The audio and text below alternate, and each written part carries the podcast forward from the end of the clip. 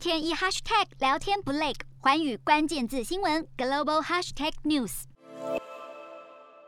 脸书母公司 Meta 在十六号发布的报告中，点名六间私人监控公司在旗下的平台从事非法的骇客行为，而受害的大多是脸书、Instagram 和 WhatsApp 的用户，而其中的受害者之一就是埃及的反对派政治人物努尔。这次被 Meta 点名的公司名单上，其中一间名为黑立方的以色列公司，也被多名的匈牙利人权斗士指控网络攻击。虽然黑立方否认指控，但这已经不是他们第一次被点名从事违法的行为。先前好莱坞大亨哈维·温斯坦犯下性侵罪行时，黑立方也被揭发替他在网络上散布谣言。而 Meta 表示，目前采取暂停或是删除账号的动作来应对这些非法行为，但是此举对于间谍公司的打击效果是否长久，目前不得而知。四大公投，人民做主，民意风暴来袭，政府如何接招？锁定十二月十八日晚间十点，有凭有据看台湾特别节目《决战四大公投议题》，独家剖析，就在寰宇新闻 YouTube 频道直播。